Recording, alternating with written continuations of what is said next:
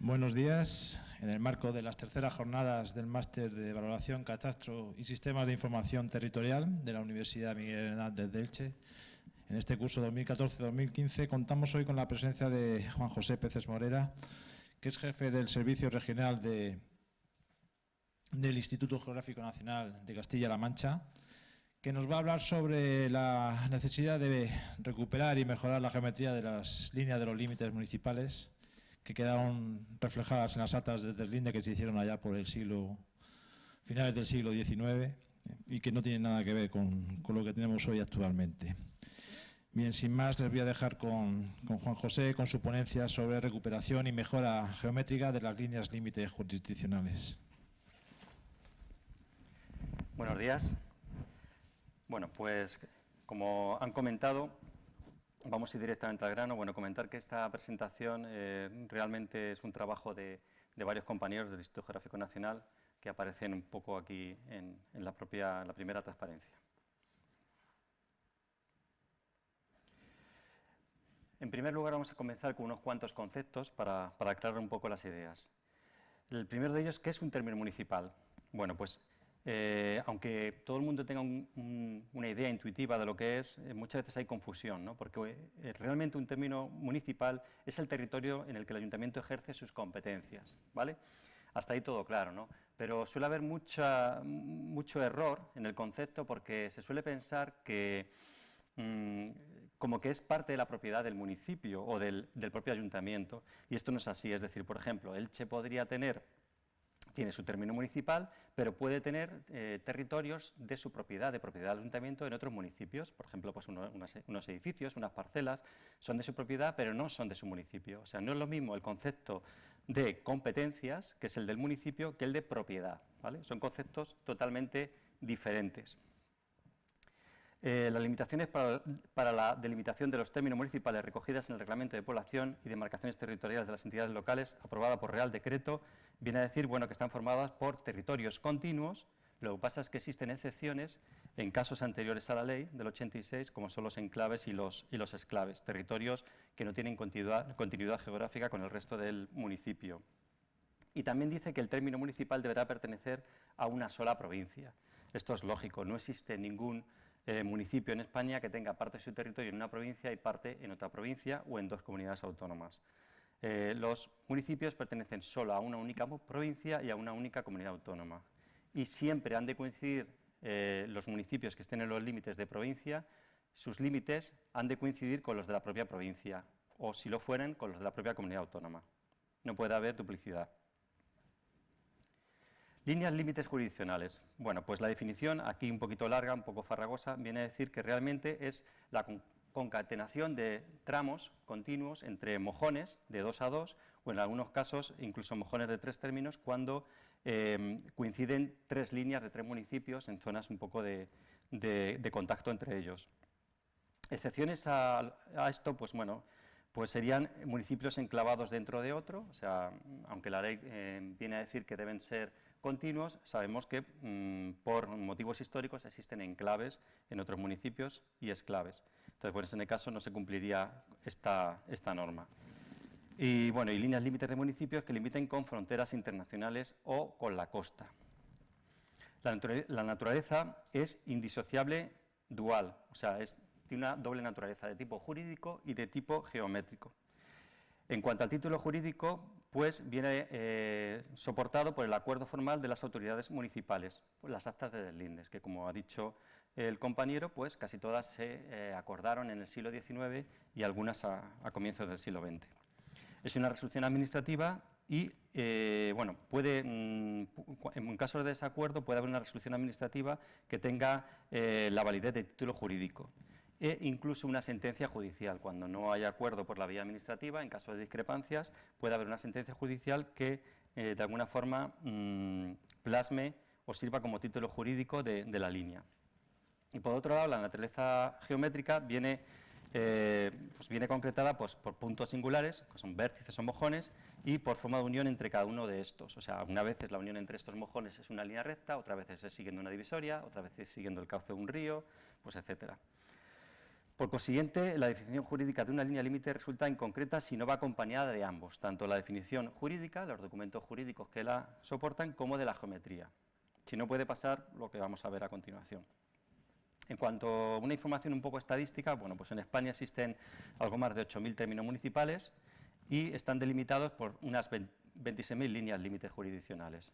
Esto es lógico porque cada municipio limita a su vez con otros municipios alrededor y cada uno de esos límites constituye una línea. Existen unas 560 líneas de costa, sobre las cuales tiene cierre competencia el Instituto Hidrográfico de la Marina, y unas 25.000 líneas terrestres. Bueno, pues aquí vemos que la mayor parte son líneas intracomunitarias, o sea que no hacen frontera ni con, con límites de provincia ni con límites de comunidad autónoma, unas 1.000 intercomunitarias y internacionales unas, unas 150 sobre las cuales tiene competencias el Ministerio de Asuntos Exteriores. En cuanto a la clasificación de las líneas límite jurisdiccionales, mm, pues desde, el doble, mm, desde esta visión dual, jurídica y geométrica, podríamos tener, desde el punto de vista jurídico, aquellas establecidas unívocamente mediante pues, un acta del LINDES, el acuerdo inicial que hicieron los ayuntamientos.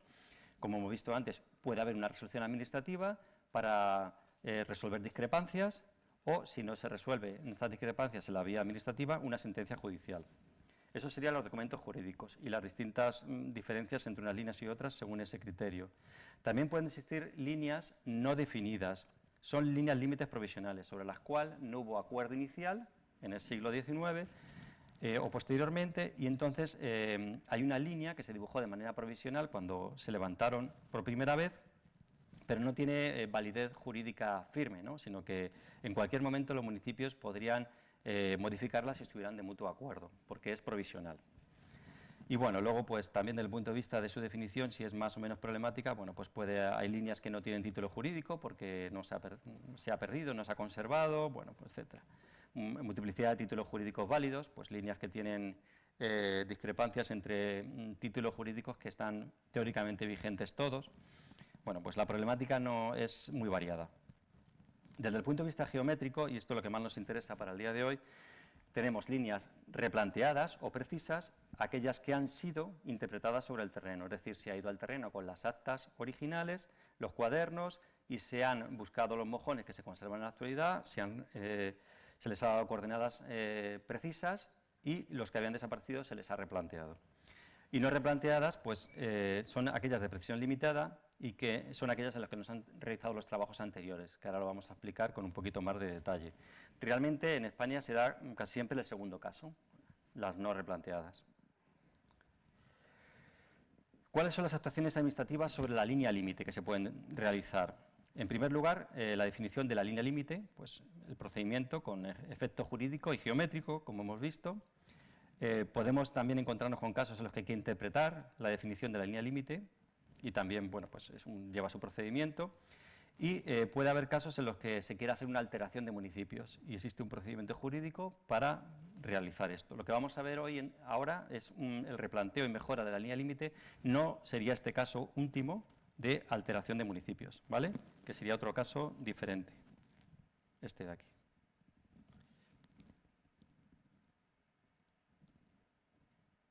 Bueno, no quería pintar.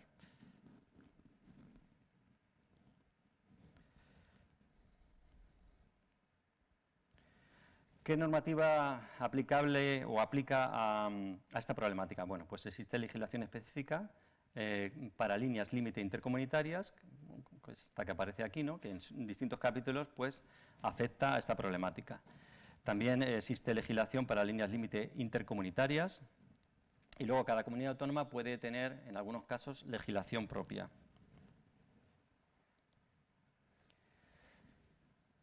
¿Qué actuaciones administrativas podemos encontrar sobre la línea límite? Bueno, pues em, eh, como hemos dicho antes, una de ellas era la propia interpretación de la definición de la línea límite. Bueno, pues es un, este, eh, existe un procedimiento en el que el punto de partida suele ser un trabajo técnico de replanteo de una línea sobre el terreno, es un replanteo de la línea límite, realmente lo que vamos a ver hoy. Y bueno, puede haber acuerdo, que sería el procedimiento ordinario, o una controversia, que sería un poco el procedimiento extraordinario y que habría que resolver. En cuanto a la alteración de municipios, que hemos mencionado antes, pues eh, existen distintos tipos de alteración, bueno, pues que pueden ser pues, por incorporación de uno o más municipios a otro, por fusión de dos municipios, por segregación, un municipio que se separa, bueno, una zona de un municipio que se separa de la matriz, y por segregación de parte del territorio de un municipio para agregarla a otro limítrofe. Bueno, pues más o menos todos conocemos casos en los que se ha dado esta, todos estos puntos. En cuanto al Instituto Geográfico Nacional, ¿cuál es en función en todos estos, eh, estos procesos? ¿no? Pues el, IGN tiene la potestad de realizar informes periciales en procedimientos administrativos, ejecuta materialmente, eh, también en algunos casos hace la ejecución material de las líneas límite y también se encarga de la inscripción en el registro central de cartografía de esta información. ¿Cuál es el estado de las líneas límite actuales? Bueno, pues mm, el Instituto Geográfico Nacional realizó estos trabajos de definición de las líneas límite de manera sistemática en el siglo XIX, pues la legislación eh, de la época obligaba a hacerlo con el fin de tener unas líneas límite bien dibujadas para la primera edición del mapa 50.000. Este primer dibujo, aunque era para un 50.000, se hacía a escala 25.000. Eh, esto se hacía con la instrumentación de la época, pues normalmente con eh, brújulas topográficas, con las precisiones acordes a ese instrumental, que no eran mayores de unos, de unos 3 metros. ¿no? Las distancias se medían pues, con distintos métodos, pues, entre otros pues, con cadenas agrimensoras, etcétera. Entonces, bueno, pues con todas las limitaciones de, esta época. Y el objeto era hacer un 1,50.000, ¿vale? Para un 1,50.000, pues estamos hablando, pues 0,2 milímetros a escala, ¿vale? Estaríamos hablando por una precisión, pues del orden de, varios metros.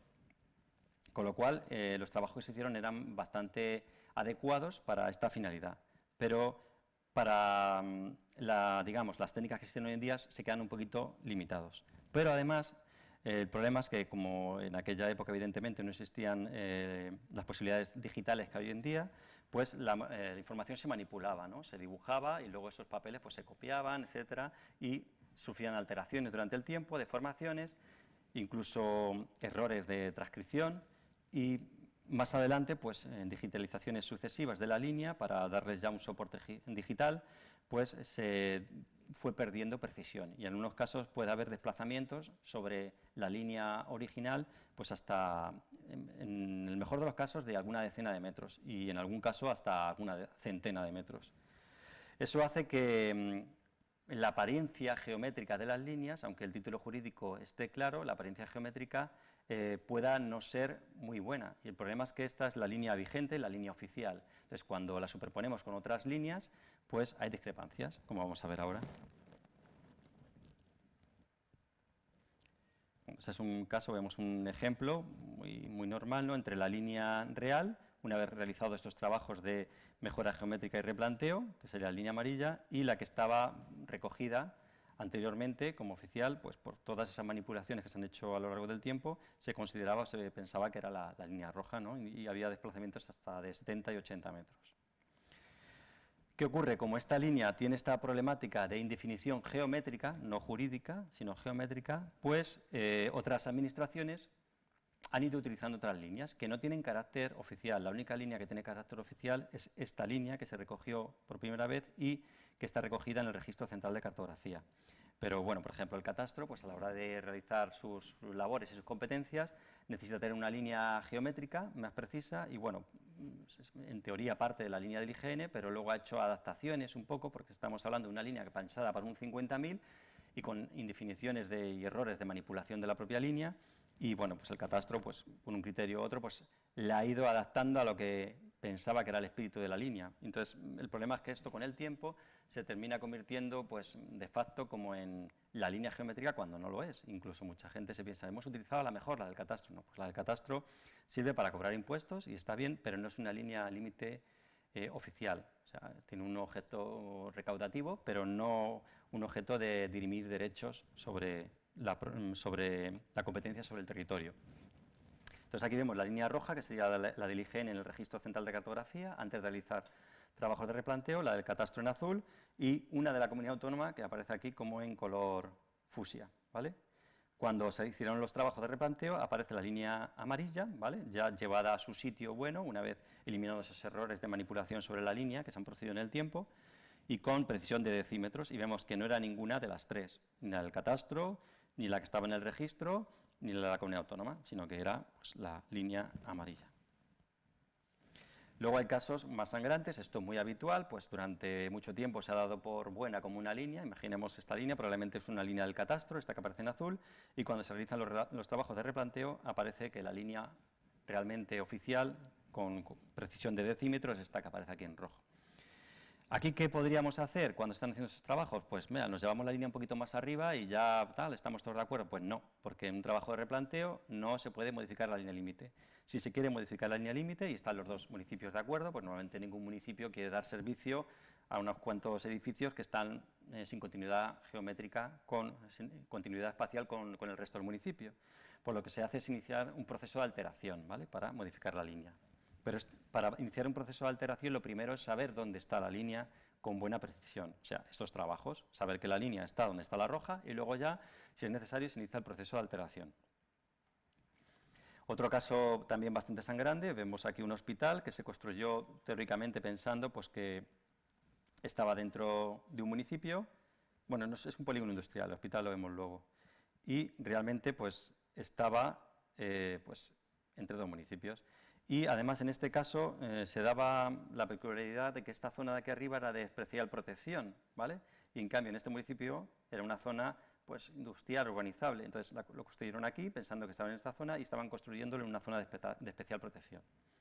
O sea que la problemática es importante. Este otro caso es el del hospital que les comentaba.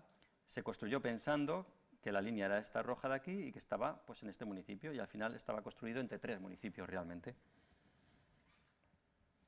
Y como esto, pues muchísimos más casos, y es lo habitual, ¿no? Pues, eh, sobre todo en las zonas de, cercanas a grandes ciudades, los municipios colindantes intentan construir lo más cerca posible, pues para, porque son zonas de pues, terreno más baratos y la gente quiere estar lo más cerca del municipio un poco matriz que, que tiene un poco pues, los puestos de trabajo y los servicios, y entonces construyen pegados a la línea y luego, a lo mejor, media urbanización está realmente en otro municipio.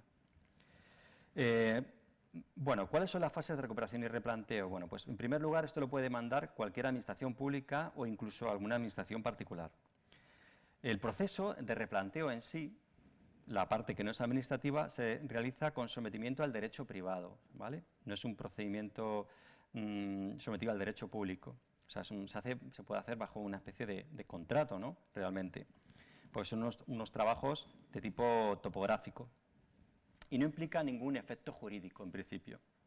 Lo que sucede es que luego, si lo estiman oportuno, las entidades locales pueden someterlo pues, a un procedimiento administrativo, ¿vale? O sea, como acordar unas actas adicionales y remitirlas a la comunidad autónoma correspondiente pues, para que lo aprueben y realmente empiece a tener validez jurídica.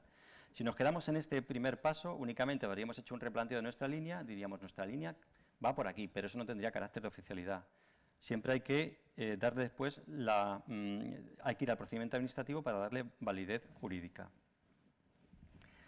Eh, el punto de partida siempre van a ser las actas y cuadernos con los que están inscritas las líneas en el registro central de cartografía, ¿vale? Porque es lo que tiene ahora mismo validez oficial. O sea, las actas y cuadernos que soportan la línea que está en el registro son las que, con las que hay que ir al terreno para mejorar la línea. El resultado que vamos a obtener pues, son coordenadas de los mojones eh, en principio al decímetro, y en su caso de algunos puntos entre mojones. Seguidamente, como hemos dicho antes, habría que, para que tuviera validez jurídica, habría que mm, ir a hacer un, realizar un refrendo jurídico de los trabajos, ¿vale? que está regulado pues, por un procedimiento administrativo que, veremos ahora un poco. En cuanto a lo que nos interesa a nosotros hoy, ¿no? que es la, propia recuperación y replanteo, pues estas serían las fases que, que siguen el trabajo. ¿no? Partimos de una iniciativa pública o de los propios, o sea, de la comunidad autónoma o de los propios ayuntamientos, se realizan los trabajos técnicos en campo y en oficina, se presentan, eh, estamos aquí hablando, eh, si solamente hacemos replanteo nos quedaríamos aquí. Si le queremos dar validez jurídica, seguiríamos hasta el final. Le damos, eh, representamos estos trabajos a los ayuntamientos, se les entrega una documentación provisional y eh, si los municipios están de acuerdo, luego se realiza un acto de firma de las actas adicionales conjuntas. Luego vamos a ver por qué son actas adicionales, porque las actas originales prevalecen siempre. ¿vale? El primer acuerdo entre municipios eh, tiene, mm, según la jurisprudencia, validez eh, permanente. Si se quiere modificar, habría que hacer un proceso de alteración. ¿no? Si no, siempre hay que ir a las actas originales y únicamente le estamos anexando unas coordenadas geométricas para mejorar la definición de la línea, ¿vale? Con un acta adicional.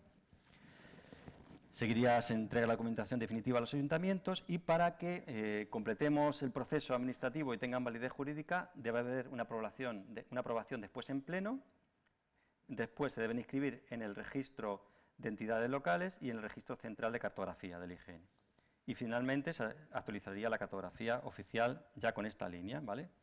Eh, según la legislación actual, la línea esta sería realmente la oficial y todas las administraciones tienen la obligación de utilizar esta, una vez que ya tiene la definición geométrica adecuada.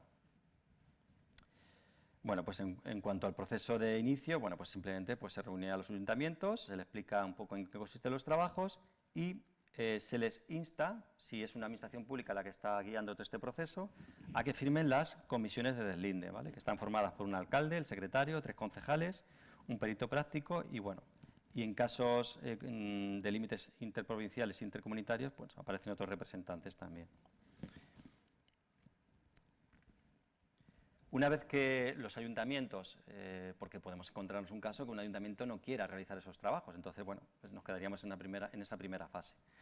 Eh, suponiendo que el ayuntamiento esté de acuerdo y quiera iniciar, iniciarlo, o se haya puesto de acuerdo con otro municipio o haya ido directamente a la comunidad autónoma a requerir de que haga estos trabajos, pues ya, empezaríamos con el trabajo en sí, ¿vale? la, fase de gabinete y campo. Eh, ¿Cómo se abordan estos trabajos por un técnico, un técnico adecuado? Bueno, pues en primer lugar, eh, tomamos eh, la línea,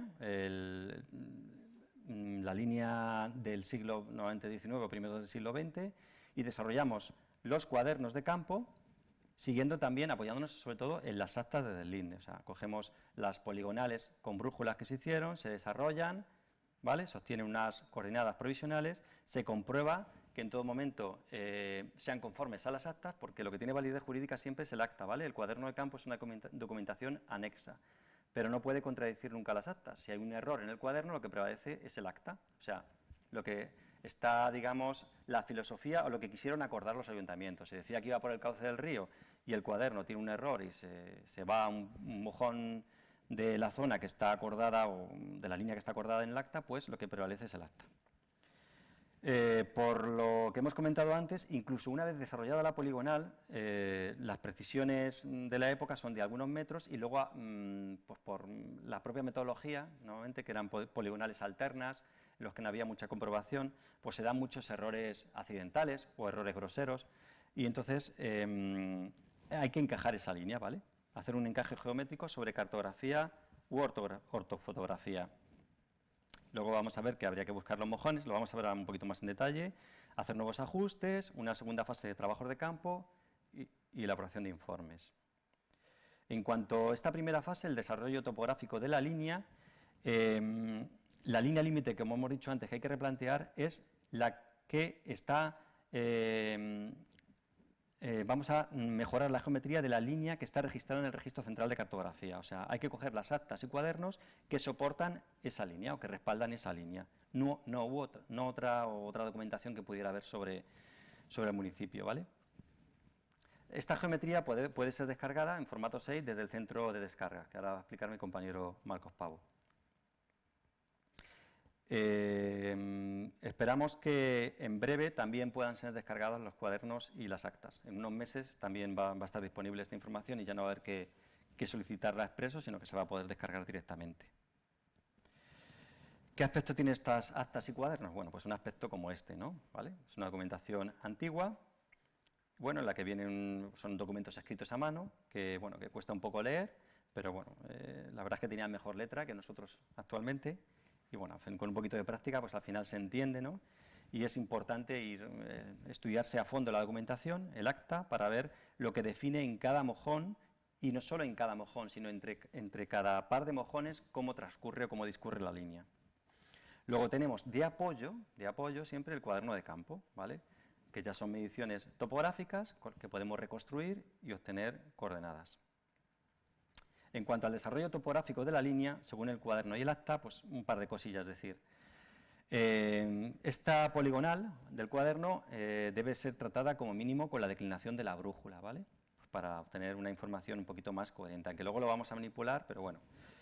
Y bueno, y si podemos y disponemos de software adecuado, pues también eh, sería conveniente aplicar la convergencia de meridianos y el factor de reducción de la proyección UTM. Aunque las precisiones que estamos manejando de orden de algunos metros no es tan importante, pero bueno, cuanto más precisa sea nuestra línea, pues más aproximará a la realidad y menos habrá que manipularla después. Eh, ¿Qué precisión vamos a obtener? Bueno, pues por lo que hemos dicho antes, por los propios métodos, de unos 4 o 5 metros sería el máximo. El máximo teórico. ¿Cuál es la realidad? Pues la realidad es que al final son de alguna decena, ¿vale? Porque el método que se utilizaba mm, estaba sujeto a muchos errores. Y no solo eso, como estaba escrito a mano, eh, pues nosotros podemos cometer errores de transcripción, ¿no? En cualquier coordenada dígito, pues al fin y al cabo son números a mano, pues es fácil que, que nos baile alguna cifra.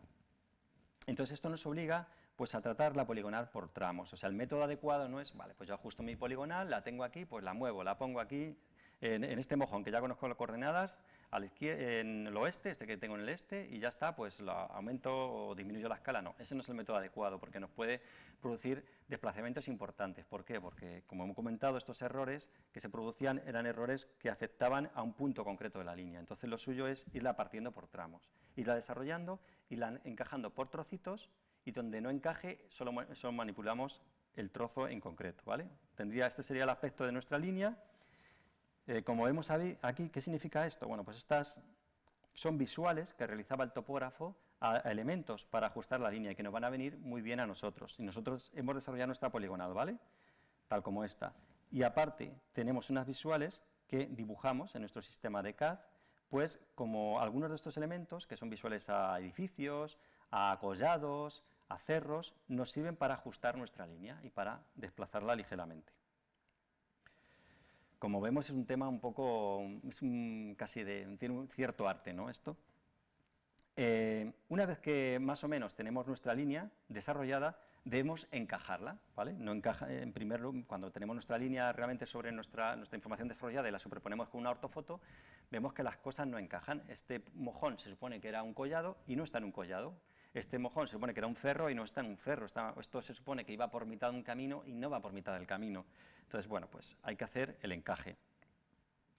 Este primer encaje eh, va a ser siempre para ir al campo, ¿vale? Para ir al campo. O eh, luego habrá que irlo modificando sucesivamente, como vamos a ver.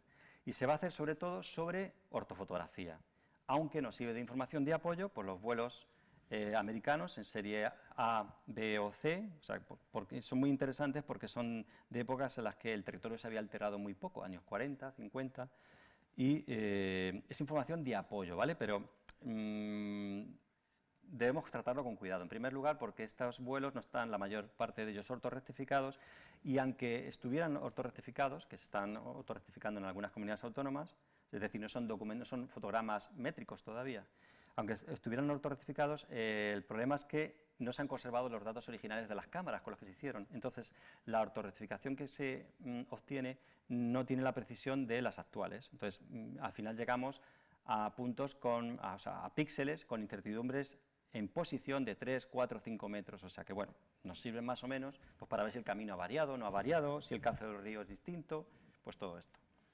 Luego también son muy interesantes los modelos digitales del terreno, por ejemplo, si entre dos puntos nos dice que sigue la divisoria, bueno, pues las divisorias no suelen variar mucho a lo largo del tiempo, salvo que hayan, hecho unos aerogeneradores o una cantera, pues más o menos es igual, pues con el modelo digital del terreno, LIDAR, pues mm, reconstruimos muy bien la divisoria. También nos sirve de apoyo el catastro antiguo, etcétera. Y en algunos casos habrá que consultar las actas terceras. ¿Qué es esto? Por ejemplo, estamos haciendo la línea entre el municipio A y el municipio B y eh, llegamos a, un mojón que también limita con el municipio C, un mojón tres términos. Pues a lo mejor el acta de la línea que llega del municipio C eh, con respecto a ese mojón puede variar. Entonces eh, hay que consultar todas para un poco evitar problemas. Este sería el aspecto que tendría ya nuestra línea una vez encajada, ¿vale? Nosotros hemos dibujado la línea, esa que aparecía en rojo antes, y a lo mejor, pues aquí nos estaba diciendo que visaba una casa. Bueno, pues aquí en la ortofoto se ha conservado todavía la, casa en ruinas, entonces puedo ajustar mi visual.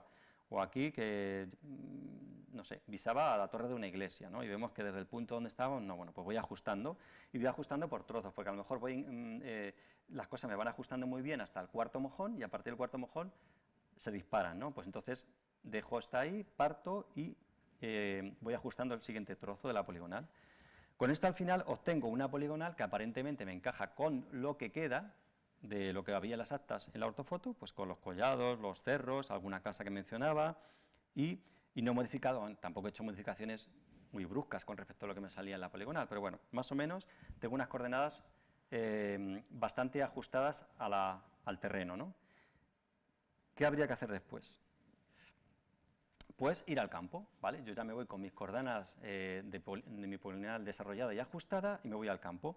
Normalmente, si esto está bien hecho, si no, hay algún error que no hemos podido detectar, pues eh, vamos a llegar al campo con qué precisión? Pues vamos a llegar a los mojones con el entorno de 10 metros, 15, 20 metros, eh, no con errores mayores, porque ya habremos teóricamente eliminados esos errores groseros, accidentales que había antes, y se supone que deberíamos llegar a ese entorno. Entonces, si el mojón está, le vamos a encontrar. ¿Vale? Si el mojón está.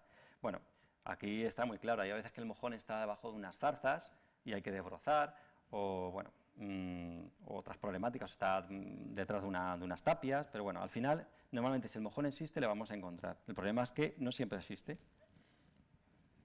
Lo primero que haríamos, recuperaríamos el máximo de números mojones que existen, que son muy importantes porque son los que nos dan consistencia a nuestro trabajo. Esos mojones que encontramos, le vamos a dar coordenadas GPS con precisión, bueno, el GPS da más precisión, pero nosotros nos quedamos en el decímetro, porque tampoco tiene sentido darle más, precisión. Y nos van a servir muy bien para ajustar luego nuestra poligonal. Y aquellos puntos que no encontramos, eh, habrá que replantearlos. Pero en esta primera fase, eh, en esta primera visita al campo, mejor no replantearlos todavía. Podemos dejar una estaca provisional, pero bueno, ¿por qué? Porque luego lo vamos a modificar. Es lo que ven aquí, que no, se debe replantear ningún mojón con el encaje del gabinete inicial, eso nunca. Incluso la primera visita al campo es un replanteo un poco provisional. Esto es un trabajo por iteraciones, ¿vale? Bueno, estos son ejemplos de trabajos de campo. Bueno, pues como vemos aquí a veces hay que subir a sitios bastante altos, a veces hay que debrozar. Eh, nosotros en los trabajos que estamos haciendo en Castilla-La Mancha para las cinco capitales, pues contamos con el apoyo de las brigadas forestales, de los guardias medioambientales y si hace falta en algún caso, pues se les llama, como también está haciendo el IGN en Cantabria y bueno, pues te ayudan a debrozar una zona, porque a veces hay que, en Cantabria hay que hacer verdaderas vías, mm, abrir verdaderas vías en zonas prácticamente selváticas de, zarzas y helechos y, y, normalmente aparece el mojón. En esas zonas que están tan cubiertas, como la zona no ha sido alterada, al final está el mojón, está mm, cubierto pero aparece. En las zonas despejadas es más fácil que hayan desaparecido. Bueno, pues hay que pasar por sitios un poco difíciles. Y bueno, estos, son los trabajos actuales. hemos terminado ya el municipio de Ciudad Real en Castilla-La Mancha y bueno, pues esto es un mojón, esto es un mojón, esta, piedra tan curiosa. Y como vemos, hay que a veces hay que subir a sitios bastante altos. Bueno, eh, una vez que hemos hecho nuestro primer trabajo de campo, pues con las coordenadas de esos mojones ya medidas al decímetro, pues en una línea, imaginemos 12, 13 mojones, hemos encontrado 4, 5. Pues esos ya vamos a tener coordenadas muy buenas. Entonces, con esos 4 o 5 mojones que hemos encontrado, vamos a volver a ajustar nuestra línea, ¿vale? Vamos a colocar los mojones que hemos encontrado en su posición y eso nos va a ayudar a mejorar las coordenadas de los anteriores y posteriores, ¿vale? Con lo cual ya no vamos a tener incertidumbres de alguna decena de metros, sino que ya vamos a estar en el entorno de 2, 3 metros, ¿vale? Aquí decir que nunca los mojones que encontremos le vamos a dar coordenadas de decímetro, pero los que no encontremos nunca vamos a saber realmente su posición eh, absoluta eh, con centímetros. O sea, vamos a tener una incertidumbre siempre del entorno de 2 o 3 metros, pero una vez que le demos coordenadas y esas coordenadas se firmen por los ayuntamientos, como ese mojón respeta el espíritu de las actas iniciales y no se ha encontrado, no existe ya, el que repongamos sí que va a quedar con un decímetro, pero nunca vamos a poder asegurar si el mojón original de hace 100 años estaba un metro, dos o tres metros más a la izquierda o más a la derecha, porque va a ser en algunos casos imposible, ¿vale? a los que no se encuentran. Eh, bueno, pues la segunda fase de trabajo de campo, pues una vez que hemos vuelto a ajustar nuestra línea y así toda la vez que haga falta, pues volvemos al campo y ya las cosas van a encajar mucho mejor. Ya con los mojones que hemos encontrado en la primera visita al campo, pues ya llegaremos a los puntos con, pues eso, con tres metros, a los que nos falten, con tres metros, no más, ¿no? Entonces, bueno, a veces aparece algún mojón nuevo, que se nos había pasado en la primera visita, no es habitual, pero aparece a lo mejor algún vestigio, ¿no? Pues, jo, mira, es que aquí estoy en dos metros y aquí se, aprecia el hoyo donde estaba metido el mojón, que se, se ve que ha venido un tractor y se lo han llevado. Hoy en día desaparecen mucho más mojones de los que han desaparecido a lo largo de, de siglo y pico, ¿no? Pues porque antes era muy difícil, igual que hoy en día es muy fácil alterar una línea, un tractor coge una línea, eh, digo, de límite de propiedad, ¿no? o sea, una linde, un tractor coge ahora un poquito más y ya, y se cargó la línea. Antiguamente, con los arados de aquella época, era más problemático. También la gente estaba más en el campo, vigilaba más las cosas. Eh, peor todavía es cuando se ponen los mojones mal, ¿no? El mojón desaparece y lo vuelven a poner. O coge el vecino de turno, no, este mojón le voy a mover un poquito yo para acá. Entonces, por eso hay que tratarlo con cuidado. A veces los mojones, este mojón una vez ajustada la línea, una vez visitado el campo dos veces, es que mm, tiene 8 metros de discrepancia con donde debería estar. Pues ese mojón seguro lo han movido. Entonces no va a ser un mojón válido. Vamos a reflejar los trabajos. Este mojón eh, aparentemente está movido y entonces replanteamos el mojón en este sitio, ¿vale? Y ese no lo tenemos en cuenta, eso pasa, ¿no? O sea, que, no, que porque esté el mojón no siempre, no siempre hay que darle validez absoluta.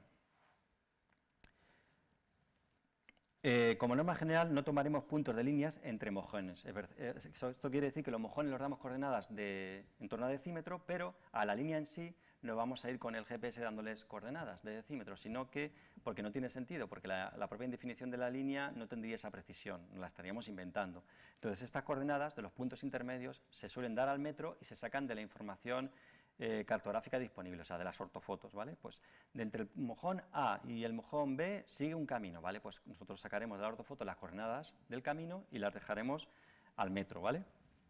O sigue el trazado del cauce del río. Ojo con los cauces de los ríos porque es el trazado del río en la época en la que se firmaron las actas. Entonces, ¿qué tengo que hacer? Asegurarme de que no ha cambiado.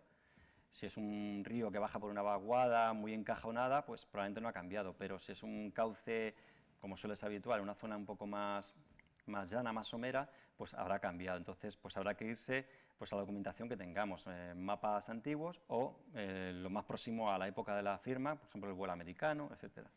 Porque, y si no tenemos documentación, entonces cogeremos las coordenadas que nos den la poligonal en esa zona, una vez ajustada con los mojones que hemos encontrado, las coordenadas que nos den aproximadas la poligonal original, pues son las que tomemos como, como trazado del río. Eh, lo que sí, bueno, mm, si llegamos y un acta dice que, la línea límite va por el camino X, el camino de casa Pepe a casa Luis, y que va por el mitad del camino, y nosotros eh, con la documentación que tenemos, vuelo americano, etcétera, mm, aparentemente vemos que ese camino no ha variado, aunque a nosotros las coordenadas ajustadas de la línea más o menos nos varían en torno a un metro, dos metros con el camino, le metemos por mitad del camino, porque la precisión que tenemos nosotros, una vez hechos los ajustes, está en torno a tres metros, entonces no podemos asegurar eh, que si, el punto está en un sitio u otro, pues si dice que va por mitad del camino, pues le damos por mitad del camino, ¿vale? O sea, en ese entorno de tres metros, si dice que va por un elemento geográfico, pues le metemos por él. Con todo esto, una vez que hemos realizado todas las visitas necesarias y todos los encajes necesarios en gabinete, pues elaboraríamos la información provisional bueno, pues es un informe técnico del trabajo realizado, un acta y un cuaderno. los que hemos utilizado, pues los, anexamos, las reseñas de los mojones, que normalmente son, bueno, lo vamos a ver ahora. Eh, un fichero con la relación de coordenadas, pues en formato este o el que sea. Un fichero CAD con el trazado de la línea definitiva y la propia línea montada sobre una ortofoto de lo que entregamos pues, para que, bueno, para que los municipios que normalmente no suelen tener, no todos, los municipios pequeños no suelen tener técnicos Mm, con software adecuado o con conocimientos avanzados, pues más o menos puedan ver por dónde va la línea. Este sería el aspecto de las reseñas. Eh, nosotros siempre lo, ponemos eh, bien clarito que es información provisional, hasta que los ayuntamientos, las comisiones de, deslinde eh, muestren su conformidad. Y bueno, pues tendría este aspecto, ¿no? Viene aquí la reseña literal, las coordenadas. En los mojones se dan siempre con X, Y y Z. No así los puntos intermedios entre mojones, ¿vale? Pero en los mojones sí, y como vemos se dan al decímetro. Y bueno, un croquis que lo que hacemos, eh, no tiene sentido ya dibujar la mano, pues directamente sobre la ortofoto, a mayor o menor escala, en el entorno, pues se dibujan las, las líneas. Este será el aspecto de la línea sobre un, soporte CAD y bueno, la línea montada sobre, sobre la ortofoto correspondiente. ¿no? Esto sería una línea completa, es una línea real en Peralvillo, en Ciudad Real, del término Miguel Turra, y bueno, pues sería el aspecto que tendría. Justamente esta línea, este tramo que venía por el embalse era una, línea pendiente de acuerdo, ¿vale? por eso aparecía discontinua. Bueno, luego los municipios estuvieron conformes en dejar la línea de hecho Y entonces se firmó ya y entonces ya pasó de ser una línea provisional a ser una línea definitiva, una vez que se firmó el acta adicional. Eso con, respecto al trabajo más de tipo técnico. Lo que hacemos eh, ya con respecto al trabajo administrativo es presentación de los resultados en los ayuntamientos, entregamos esta documentación provisional eh, si hay acuerdo, pues se firman las actas adicionales conjuntas en una reunión posterior y les entregamos la documentación definitiva. Cuando hacemos la, presentación de resultados, pues aunque hoy las técnicas visuales que tenemos de visualizadores, de Google Earth, etcétera, nos permiten no tener que visitar al campo, pero bueno, si las comisiones de INDES lo requieren de los municipios, se puede ir al campo a comprobar alguna cosa o a ver pues, cualquier tipo de dudas. Y bueno, antiguamente sí que se recorrían toda la línea con todos los homogéneos. Hoy en día solamente en los sitios donde, donde hay dudas. Este es el aspecto que tiene el acta adicional, que va a quedar subsistente junto con el acta original, ¿vale? El acta adicional simplemente está diciendo, esto que se firmó en el siglo XIX entre los ayuntamientos, que literalmente decía que el mojón estaba en este sitio y iba por tal, pues vale, como no llevaba coordenadas, ahora le damos coordenadas, y son estas. Entonces ya queda de manera unívoca en el tiempo especificado dónde está el mojón. Ya aunque un mojón desaparezca, da igual, porque le tenemos al decímetro, le podemos situar en cualquier momento en su sitio. Entonces ya mm, acabamos con la indefinición geométrica. Este documento lo firman por las comisiones de Lindes y bueno, pues también las administraciones que participan, en este caso la, comunidad autónoma y el Instituto Geográfico, porque es el órgano que, que estaba haciendo el trabajo. Bueno, pues se firman las actas, y eh, una vez que están firmadas, pues se elabora la información definitiva, es lo mismo que la provisional, pero ya de manera definitiva. Pues una memoria de los trabajos, igual el acta y cuaderno, actas adicionales firmadas, la reseña de los mojones, ya incluimos un plano de la línea sobre la ortofoto y mm, todo esto, aparte del documento papel, pues en información digital, en soporte digital. Y en el, soporte digital que lleva pues el propio informe con todo esto en PDF, un fichero CAD y la relación de coordenadas. Y sería, este sería el aspecto que tendría el PDF, bueno, pues una portada y un poco una, memoria eh, sobre el objeto de los trabajos, eh, cómo se han desarrollado los trabajos de campo y gabinete y toda la información anexa, ¿vale? La memoria, el primer anexo la, la documentación que está escrita en el registro central de cartografía, el cuaderno, ¿vale? Y las actas, el cuaderno y, las actas, y luego el acta adicional. La reseña de todos los mojones, ya sin eh, ese letrero de información provisional, porque ya sería definitiva. Y finalmente un plano de toda la línea sobre la ortofoto. ¿vale? Esta es una línea bastante larga de 115 mojones. Bueno, en Castilla-La Mancha es que es un, poco, es un caso muy excepcional. Normalmente las líneas suelen tener 3, 4, 7, 8, 12 mojones, pero aquí en Castilla-La Mancha nos encontramos con líneas hasta casi, alguna de hasta casi 200 mojones, una cosa bestial. Pero bueno, lo normal es que suelen tener una decena o algo menos. Y bueno, pues eh, les damos también un soporte digital pues, con, toda esta, con toda esta información.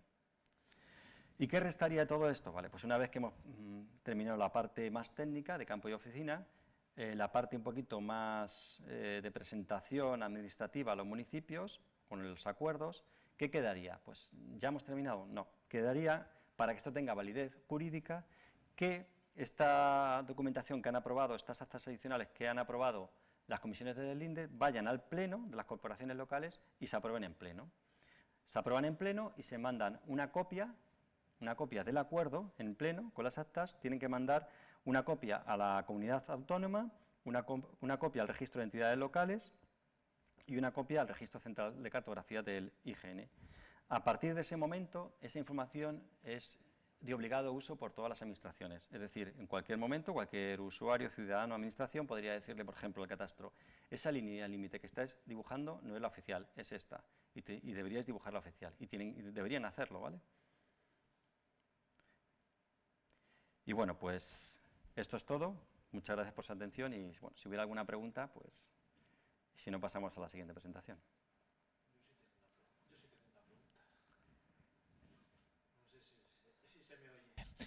En el caso de un ayuntamiento quisiera hacer eh, la, mejora de su línea, ¿tiene que contar con los otros ayuntamientos limítrofes o él simplemente hace su recupera su línea?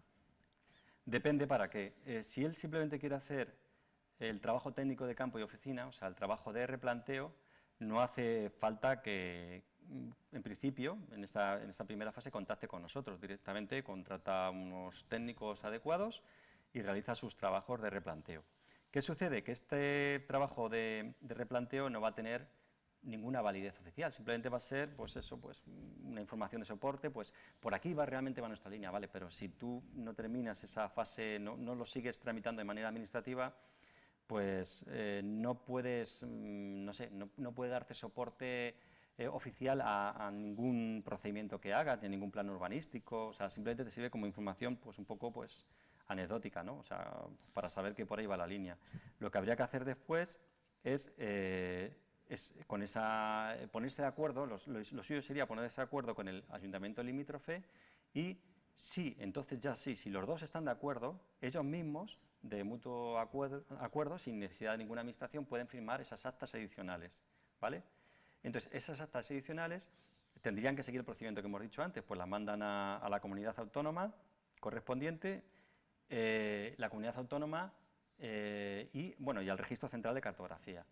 ¿Qué sucede? Que si en el IGN, cuando llega esta información, nosotros detectamos que se está realizando una modificación de la línea, o sea, que realmente pues, que, eh, no, no, están realizando una mejora geométrica, sino que hay una modificación encubierta, avisamos a la comunidad autónoma. Oiga, estos municipios nos están diciendo que han realizado estos trabajos de replanteo y mejora de la, de la línea, pero realmente no están respetando las actas originales, están modificando, entonces no es el procedimiento adecuado. Entonces la comunidad autónoma le invalidaría eso, este, estáis utilizando un procedimiento de replanteo para una alteración, entonces este no es el procedimiento adecuado. ¿no? ¿Vale? Si la comunidad autónoma considera que eso no es una alteración o realmente el registro central de cartografía se ve que, que simplemente que más o menos se sigue el espíritu de las actas y no se modifica nada, pues a partir de ese momento sí que tendría validez oficial. Estaba buscando aquí donde estaba un poco las fases. Sea, realmente, eh, en principio, pueden hacerlo con, cualquier técnico. O sea, realmente sería al final cuando se comprobaría si esa información eh, es inscribible en el registro central de cartografía o no. Lo que sucede es que la experiencia que tenemos es que cuando no se encuentra con ninguna administración con conocimientos sobre la materia, es que normalmente en un porcentaje muy alto de los casos los trabajos no suelen valer, porque realmente suele haber alteraciones, porque hay mucha confusión, es un tema un poco delicado y suele haber mucha confusión al respecto. Sí, me refiero que al final tienen que estar dos, dos ayuntamientos de acuerdo claro. en... Si le hace uno solo, eh, en principio no vale para nada.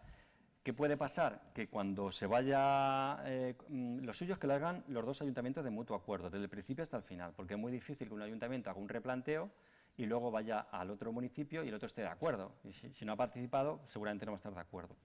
Lo que se puede hacer es ayuntamiento es iniciar un proceso de resolución de discrepancias. Dice, yo he replanteado esta línea, este municipio no está de acuerdo y tal, y que lo eleve a la comunidad autónoma. Entonces, si la comunidad autónoma mm, lo ve claro, podían seguir el procedimiento y en ese caso, normalmente, por lo menos en Castilla-La Mancha, y no sé si, aquí también, el órgano consultivo, si no existe un órgano consultivo eh, concreto especificado en esa comunidad autónoma, es el IGN. Entonces, en ese caso, se llamaría el IGN y sería, emitiría un informe eh, prescriptivo pero no vinculante y eh, la comunidad autónoma después resolvería, pues tiene razón este municipio o tiene razón este otro, o no es ni una ni otra, es esta otra. Entonces, por eso, cuanto más acuerdo haya de principio, menos problemas. Si inician los dos de mutuo acuerdo, todo va a ir muy fluido. Si no inician de mutuo acuerdo, probablemente esa información, esos trabajos no van a servir para nada. En algún momento se van a quedar atascados o van a dar problemas o va a haber que ir otra vez al campo a medir, porque ¿de qué sirve que haga un replanteo si al final va a tener que ir otra vez el IGN a, a realizar un informe? No sé, o sea, sí. lo, la, el consejo es hacerlo todo de mutuo acuerdo. Gracias. Pues muchas gracias.